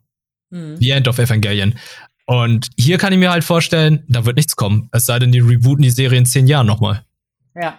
Also, keine Ahnung, ich wollte jetzt auch gerade nochmal noch mal gerade nachlesen, so weil ich mich auch so frage, ja, also ich wüsste jetzt, also gut, ich habe den Manga halt nicht gelesen, deswegen weiß ich das nicht genau, aber ich wüsste nicht, wie man das überhaupt noch ähm, vor fortsetzen könnte. Das ist irgendwie, also man müsste, wenn man das noch fortsetzen wollte, müsste man bei komplett anderen Charakteren bekommen, be beginnen, müsste quasi eine komplett andere Perspektive zeigen, weil die Geschichte hat sich jetzt, so wie sie es gemacht haben, auserzählt. Und sie hat sich scheiße auserzählt, ganz ehrlich. Oh, wow. Also, ähm, ich, ich, ich verkenne Serien, da gibt's ein scheiß Ende. Mhm. Aber hier ist einfach ein potenziell gutes Ende zu doll gerusht. Also, die haben ja, dann haben die ja mehrere Staffeln übersprungen. Mhm. Also, ähm, habe ich auch noch nicht erlebt, tatsächlich. Ja, also es ist, ich habe jetzt gerade nochmal nachgelesen, sie haben 140 Kapitel geskippt. Was? 140 Kapitel. Oh Gott. Und es ist eigentlich, es ist eigentlich für alle klar, das war einfach nur total horrible, was sie da gemacht haben. Das war einfach nur Scheiße. Aber warum? Das Spiel, also Spiel, sorry, der Film ja. war eigentlich einer der, ich glaube, das Anime des Jahres, nicht nur bei dir, sondern auch ja. bei den anderen. Ich glaube, bei Crunchyroll auch. Ja. Und ähm, hat doch lief doch ganz gut. Warum, warum rushen die das jetzt? Und ich, ich verstehe das nicht. Also da muss es ja irgendeinen gewissen Grund gegeben haben, weshalb die sagen, ey Leute, wir, wir hören nach zwei Staffeln auf, aber ihr müsst die Serie unbedingt beenden. Auch wenn es ja. gerade unmöglich ist. Ja. Ja, so, so wirkt es auf jeden Fall so, okay, wir müssen das jetzt sofort beenden. So. Keine Ahnung warum. Es ist halt auch ein, also man muss dazu sagen, es ist ja auch ein Anime Original, das heißt, die haben halt ja quasi, sind bewusst auch irgendwie vom Manga abgewichen, aber das erklärt, finde ich, nicht, warum man das Ende so verkacken muss. Ja. Ganz ehrlich. Ja, es regt mich ziemlich auf. Ich kann es absolut nicht nachvollziehen. Und wie du schon gesagt hast, wahrscheinlich werde ich mich noch in zehn Jahren darüber aufregen. Es wird für immer eine, eine eiternde Wunde in meinem Anime-Gedächtnis bleiben. Es sei denn, es kommt ein Reboot. Aber dann wirst du wahrscheinlich wieder denken, oh shit, hoffentlich verkacken die es nicht wieder. Ja, wahrscheinlich. Ja. Naja, aber so viel dazu. Es war furchtbar und ich empfehle es eigentlich keinem. Okay, ähm, oh Gott, ja, ja, es tut mir echt leid. Aber ähm, jetzt können wir über einen Anime reden, der kurz vorm Ende steht, aber äh, hoffentlich es nicht verkacken wird. Und zwar ist äh, Attack on Titan. Oh ja. Final Season. Final Season hatten wir vorhin am, ganz am Anfang schon gesagt, 16 Folgen. Da, da dachte ich auch schon, als es angekündigt wurde, oh nee, ihr schafft das nicht in 16 Folgen, stellt sich heraus, hey, wir haben nur Halbzeit. Und das ist sehr, sehr gut. Ähm, wie findest du bisher die, den ersten Teil der letzten Season? Ich finde es, ich finde es richtig, richtig gut. Ich finde es, ähm, ja, ich habe mich teilweise so ein bisschen ähm, auch so gefragt, okay, was hat jetzt irgendwie dazu geführt, dass Ehren so diese charakterliche Wandlung dadurch gemacht hat und das wird ja jetzt auch in den letzten ähm, Folgen so ein bisschen aufgeklärt. Also dieses, dieses, ja, Ehren war immer gegen die Titanen. Warum, warum setzt er sich jetzt dafür ein, ähm, quasi die ganze Titanenmacht irgendwie zu ver vereinigen und, und ähm, nutzt das so. Aber ja, es hat tatsächlich im höheren Sinne ja den Zweck, komplett mit dem Titanensein auf, aufzuhören. Naja, er will alle, also ich habe irgendwie das Gefühl, er will ja alle Titanen absorbieren und dann es aufhören, also zerstören, also. Ja. Ja. Ähm, ich muss sagen, die, die Staffel hat mir auch sehr gut gefallen. Ich habe ja, sage ich ja mal wieder, die Manga-Vorlage jetzt auch gelesen, die noch nicht abgeschlossen ist. Die wird jetzt irgendwann Ende April oder Anfang April oder ist schon jetzt abgeschlossen. Und ähm, der Stand in Deutschland ist ein bisschen weiter als jetzt, was wir im Anime haben. Weil das, was jetzt äh, in der nächsten Staffel oder im zweiten Teil der Staffel kommen wird, ist ein großer Kampf. Und das ist krass. Ich muss sagen, die Kämpfe, die jetzt hier äh, in der finalen Staffel gezeigt wurden, die sind sehr, sehr gut umgesetzt. Also ich hab's gefeiert, als Ehrender diesen, diesen Dialog mit Rainer geführt hat. Also es war so eine angespannte Atmosphäre für Rainer. Oh ja, oh Gott. Wie er ja. da einfach erfährt, ach shit, ey, dieser Typ da, das ist, das ist Ehren. Ich habe äh, die Stadt, ich habe seine Familie, seine Mutter auf dem Gewissen gehabt. Ich habe äh, alles zerstört. Äh, ich, also Rainer, muss ich sagen, der hat eine gut, gute Wandlung gehabt, ne? Also man mhm. erfährt ja ein bisschen mehr äh, in dieser Staffel über die Vergangenheit, wie diese, diese Mali-Kinder dazu erzogen werden, ey, ihr seid alle Monster, aber ihr könnt Ehrenmali sein, indem ihr dann als Kindersoldaten für uns dient und eventuell nach 15 Jahren sterbt, nachdem ihr den Titan aufgenommen habt. Und es ist so eine perverse Propaganda, die dargestellt wird, wie er dann versucht, einfach nur so ein Ehrensoldat zu sein, damit er dann irgendwie seiner Mutter gefällt und seinem Vater, der ja kein Mali ist. Ja. Und dieser Konflikt in ihm, wie das alles ihn zerfrisst, dass er die Mission auf der Insel unbedingt durchführen muss, Kameraden verliert, ähm, dafür sorgt, dass er sich da mit Leuten, die er eigentlich hasst, anfreundet und die dann doch wieder verrät und am Ende steht er da so ganz verzweifelt vor Erin und kniet vor ihm nieder, bittet um Verzeihung und Erin sagt einfach, warum hast du meine Mutter getötet? Und er einfach keine Antwort dazu findet und Ehren dann zum Titan wird und einfach das Gleiche durchzieht, was Rainer gemacht hat. Ja. Das, war, also das war echt, boah, das war so ein richtiger Gänsehautmoment. Holy shit. Ja.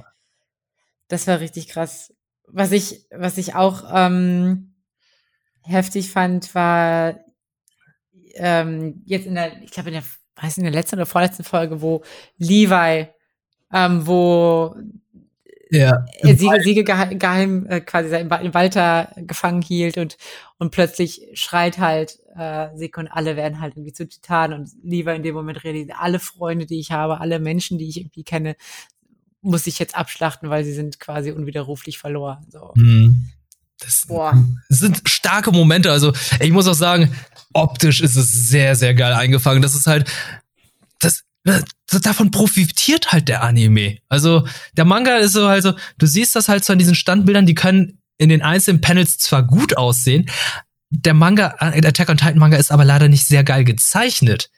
Und diese Action-Sequenzen, die profitieren einfach, dass sie in Bewegung sind. Also ich finde das so gut umgesetzt, wie dieser Kampf gegen Seke als äh, als Tiertitan war, wie er dann halt erstmal von diesen ganzen Kameraden, die dann normale Titanen sind, erstmal umschlungen wird dann erstmal eine Blende kommt und dann auf Seke umgeschaltet wird. Und wo man denkt, okay, Levi ist eigentlich verloren. Und dann kommt er dann trotzdem raus und greift Seke an. Also, das sind schon gute Sachen gewesen. Auch der Kampf ja. in der Stadt mit äh, Ehren gegen den Hammer-Titan und so. Mhm. Einfach so, oh, er verwandelt sich. Ja, halt's Maul, ich geb dir jetzt mal volles Mund aufs Maul, während du dich ja. verwandelst. Was auch einfach zum Meme geworden ist, weil normalerweise immer so, Moment, Moment, er verwandelt sich. Ich schaue erstmal in Ruhe zu, damit er sich verwandelt. Und wenn er die volle Form hat, dann darf ich angreifen. Und bei, ja. bei Tangatine ist er so, oh, fuck you, Mann, er verwandelt sich, er schleicht dich doch zu, während du dich gerade verwandelst. Ja. Ehren, Ehren had enough of your shit, Mann. Ja. Oh, und auch, ich, ich muss sagen, wie findest du den G Charakter Gabi? Ähm, ja, ähm, schwierig. Ja, was heißt schwierig ist? Also ich finde, sie, sie spiegelt halt vollkommen diese, diese Verblendung da oder ja. wieder, die, die halt irgendwie durch diese Propaganda ähm, so dargestellt wird. Dieses, ja, wir müssen, wenn man sich nur genug anstrengt, dann ähm, und ich mich an die Gesellschaft anpasse, dann werde ich schon Anerkennung bekommen. Und dann aber auch wo auch die Dings, äh, wie hieß die, Bleak, Bleak, glaube ich, gesagt hat, so, nee, ist jetzt scheißegal, was du machst, es wird nie genug sein, so, weil, weil du bist immer, immer eine Außenseiterin. So, also klar, sie hat das auch, also da, da finde ich das auch so ein bisschen interessant, weil Bleak ja das ja auch nur als Falle gesagt hat, aber gleichzeitig glaube ich schon, dass sie das auch ernst meinte. Mhm. Und es ist halt einfach diese ganze, also auch, also Gabi ist natürlich sehr naiv, aber generell dieser ganze Anime oder die ganze Part, der ist so bitter. Es ist einfach so viel Bitterkeit. So, so Erin ist verbittert. Alle sind eigentlich nur noch verbittert. Und das ist halt genau das, was Krieg auch mit einem macht. Diese unglaubliche Verbitterung, dieses, dieses emotionslose auch irgendwie. Ja. Und das ist halt unglaublich gut eingefangen. Ja, ich finde, Gabi ist halt, ähm, ich finde, der Wandel von Gabi ist halt sehr erstaunlich, weil sie ist halt dieser, sie ist auch schon eine Art Zundere. Die ist halt sehr ja. aufbrauschend, e-, energisch, voller Energie und anstrengend, aber will sich halt auch nur anstrengen, damit sie halt äh, auf, anerkannt, anerkannt wird und irgendwann mal so ein Titan erben wird. Und mhm. ähm, sie gibt ja wirklich alles. Sie gibt ja 140 Prozent und hasst die Leute, die Malis auf der Insel. Sie hasst die Menschen, sie hasst die Titanen, sie hasst, sie ist wirklich so ähm, das Vorzeigekind dieser Propaganda und ist letztendlich auch nur Opfer davon. Und ich habe sie richtig gehasst, als sie ähm, auf dem Luftschiff kam und Sascha mm. hat. Also das, äh, Sascha ist halt mein Lieblingscharakter gewesen in Attack on Titan. Und die war dann einfach weg. Also wirklich, es, es war so eine der schlimmsten Anime-Tode überhaupt, weil alle ringsherum da herumschreien und die wussten halt nichts mehr zu machen. Es, ja. es war einfach eine total aussichtslose Situation. Ja. Und das ist halt, das ist halt auch so, so typisch Krieg, weil es ist, trifft die, die es vielleicht auch am wenigsten so verdient haben. Gut, es gibt jetzt auch zivile Opfer und so weiter, aber. Das hat auch sehr viele umgebracht. Ja, ja, stimmt schon. Aber halt trotzdem, weißt du, so, man verliert halt geliebte Leute und, und für sie war sie halt nur ein Alien Devil und, und für die anderen war sie aber eine total sympathische, liebenswerte Frau und so. Ja. Und dann kamen noch die ganzen Flashbacks dazu, wie sie dann halt die Insel aufgebaut haben. Das fand ich halt so alles, alles cool, voller Emotionen, weil Ehren zu dem Zeitpunkt erstmal alles verstanden hat, aber noch nicht so geworden ist, wie er jetzt in der aktuellen Staffel war. Ja. Ich finde es dann auch gut, dass Gabi dann auf die Insel kam mit den anderen und ironischerweise, also das ist, was für ein Zufall, in die Familie von Sascha kam. Mhm, aufgenommen stimmt. wurde, so ganz lieb und dann sie feststellen musste, Alter, die Leute hier sind gar nicht alle böse, die, die sind ganz normal, aber irgendwie sind sie doch böse. Das ist, das ist der Teufel. Wie kann das sein, dass sie mich gut behandeln? Und ja. äh, die anderen Familienmitglieder, die sie alle irgendwie ja so herzlich aufgenommen haben, wussten also ja, ähm, unsere Tochter, die ist hier im Krieg gefallen und sie, sie hat ja irgendwie nicht wirklich blicken können. Und nach und nach sehe ich da, habe ich dann diese Entwicklung gesehen, wie bei Rainer, wo man einfach gedacht hatte, Alter, Rainer ist so ein Arschloch, ne? Der ist auf die Insel gekommen, äh, versucht er jetzt alle umzubringen. Warum sollte ich Mitleid mit ihm haben? Und ich habe einfach mega viel Mitleid mit Rainer. Mhm. Aber er ist jetzt, er ist jetzt, glaube ich, er leitet ja jetzt auch wieder den zweiten Angriff, oder? Er leitet auch den zweiten Angriff. Ja, ja. Ja. Aber bei Rainer war es ja auch so, der war ja einfach depressiv. Der, der, ich glaube, nach der ersten oder zweiten Folge, der hat er ja wirklich sein Gewehr gegen seinen Kopf gehalten. Ja. Und wollte sich ja umbringen, weil er es einfach nicht mehr konnte. Der, der war durch. Der konnte nicht mehr. Aber dann hat er wieder gesehen, ach shit, ey, die zukünftigen Kids, die muss ich irgendwie beschützen, weil ähm, da hat er auch schon sehr viel hinterfragt, das, was er macht. Mhm. Und das finde ich halt, das macht die sehr, sehr gut. Also äh, ich finde, so langsam ist Schwarz und Weiß, Weiß nicht mehr deutlich, weil das, was Ehren macht, das ist auch nicht geil. Der hat jetzt nee. im Ghetto voll viele Zivilisten umgebracht. Äh, hier, wie ist er nochmal? Oh Gott, ich habe seinen Namen vergessen. Der mit dem kolossalen Titan. Ähm, Armin. Armin, Armin, ja. Armin. Armin hat auch tausende Leute getötet, als er sich, sich zum kolossalen Titan verwandelt hat. Also ähm, jeder von denen hat irgendwie Dreck am Stecken, Blut an den Händen kleben. Ich kann nicht mehr wirklich sagen, wer gut ist und wer schlecht, weil bei Seke, da war es auch so, ja, Seke ist ein Arschloch. Oh, Seke ist vielleicht doch gut. Oh, Seke ist doch ein Arschloch. ja. Ja, es ist halt, ja genau, jeder hat halt irgendwie so vielleicht auch den Grund, warum er gewisse Ziele verfolgt, aber für, bei jedem ist es irgendwie so mittlerweile der Zweck heilig so die Mittel und ähm, ich meine, es wird ja auch in der letzten Folge ganz offen darüber gesprochen, was, was Ehren davor hat, ist quasi so eine Form von Euthanasie, so nach dem Motto, er will irgendwie eine ganze Volksgruppe auslöschen dadurch. Mhm. Ähm, das, da sind wir natürlich wieder so im äh, World War II äh, Terminologie, ja. ne? Das ist halt schon, schon krass. Ja, also ja, da gibt es auch sehr viele Parallelen in der Serie. Ja. Ähm, was ich wiederum schade finde, ist halt Mikasa, die ist halt. Ja. Die ist, die ist irgendwie nur noch da. Mhm. Finde ich ein bisschen ja. schade. Das fand ich auch so ein bisschen, so ein bisschen seltsam. So, also Ehren hat sie ja so ein bisschen mehr oder weniger weggestoßen, hat gesagt, äh, du bist eigentlich nur so eine Puppe, du dienst eigentlich nur. Und äh, irgendwie gingst du mir immer auf den Keks schon. Und das fand ich irgendwie noch nicht so, nicht so 100% nachvollziehbar, warum er sie jetzt so wegstößt. Also vielleicht auch, also vielleicht hat es irgendwie was damit zu tun, dass er denkt, okay, es ist besser für sie, wenn sie irgendwie weniger Kontakt oder so zu mir hat oder so. Vielleicht ist es auch wirklich seine, seine Meinung. Ich weiß es nicht genau. Das fand ich irgendwie noch so ein bisschen, so ein bisschen seltsam. Mir, mir fehlt teilweise aber auch so ein bisschen, also mir fehlt noch so so ein bisschen die Zwischenbrücke zwischen ihren früher und ihren jetzt. Also wir haben ja irgendwie das mitbekommen, dass er da irgendwie in dem Keller von seinem Vater und da irgendwie auch schon so ein bisschen sich verändert hat. Aber wir hatten ja so einen großen Timeskip und ich hätte tatsächlich gern noch ein bisschen mehr eigentlich charakterliche Entwicklung, wo gezeigt wird, okay, wie, wie wurde er von diesem ähm, ambitionierten, vielleicht auch so ein bisschen tollkühnen Jungen zu diesem verbitterten Mann. Mhm. Ja, aber ich, ich kann dir versprechen, dazu kommt äh, in den zukünftigen Folgen noch mehr zu, weil in den Mangas haben sie da noch ein bisschen Backstory reingebaut. Aber ich mhm. hoffe tatsächlich, dass noch mehr dazu kommt, weil ähm, ich sehe es genauso wie du. Da, da fehlt noch, da fehlt noch der I-Punkt. Ja. Da fehlt noch ein bisschen was. Also da wird, da wird schon der I-Strich gezeichnet, ne? Ja, ja, ja, macht sich schon ganz gut, aber der ist noch nicht zu Ende gezeichnet und ähm, ich hoffe, da kommt dann in Zukunft da noch mehr. Also ja. ich bin sehr gespannt. Müssen jetzt leider noch ein ganzes Jahr warten, weil das Ding, glaube ich, Ende des Jahres erst kommt. Oder Anfang ja. nächsten Jahres. Schade eigentlich. Ja, aber es ist, also wirklich, es ist ein, ich muss sagen, es ist ein Meisterstück. So. Soweit ja. wie es ist, ist es ein Meisterstück. Ja, soweit es ist. Und ich finde, Studiowechsel hat den keinen Abbruch getan. Also ähm, animationstechnisch sieht's immer noch geil aus und ja. ja, hatten wir schon in den vorherigen Folgen gesagt, was wir dazu halten. Ja. Auf jeden Fall sehr, sehr gut. Ja. Absolut. Und sehr, sehr gut fand ich heute auch unsere Folge. Wir sind jetzt bei 90 Minuten angekommen. Ja. Alter. Jawohl. Umfangreich. Sehr, sehr lange, umfangreiche Folge. Hat mir sehr viel Spaß gemacht. Ähm, ich hoffe, euch hat es auch gut für Spaß gemacht. Ich hoffe, es dir hat auch Spaß gemacht. Ja, natürlich, mir hat es auch Spaß gemacht. Wir haben uns richtig gut unterhalten, finde ich auch viele interessante so Diskussionspunkte gefunden, tatsächlich. Ja. Ja. Hat Spaß gemacht. Ja, kann ich nur sagen. Leute, vielen Dank, dass ihr bis hierher gehört habt. Denkt daran, es gibt ein Gewinnspiel am Montag. Äh, schaut doch mal alle auf unseren Twitter-Kanal oder Twitter-Channel. Und ansonsten sage ich nur, ey, vielen Dank, dass ihr zugehört habt. Äh, Likes subscriben, wo man es machen kann. Ansonsten erzählt eurem Freund davon, hey, es gibt einen Anime-Podcast mit zwei Leuten, die sehr, sehr gerne darüber sprechen. Und äh, ich wünsche euch frohe Ostern, frohe Tage und äh, bleibt gesund und wir hören uns nächsten Monat wieder. Stimmt. Und, und frohe Ostern. Macht's gut.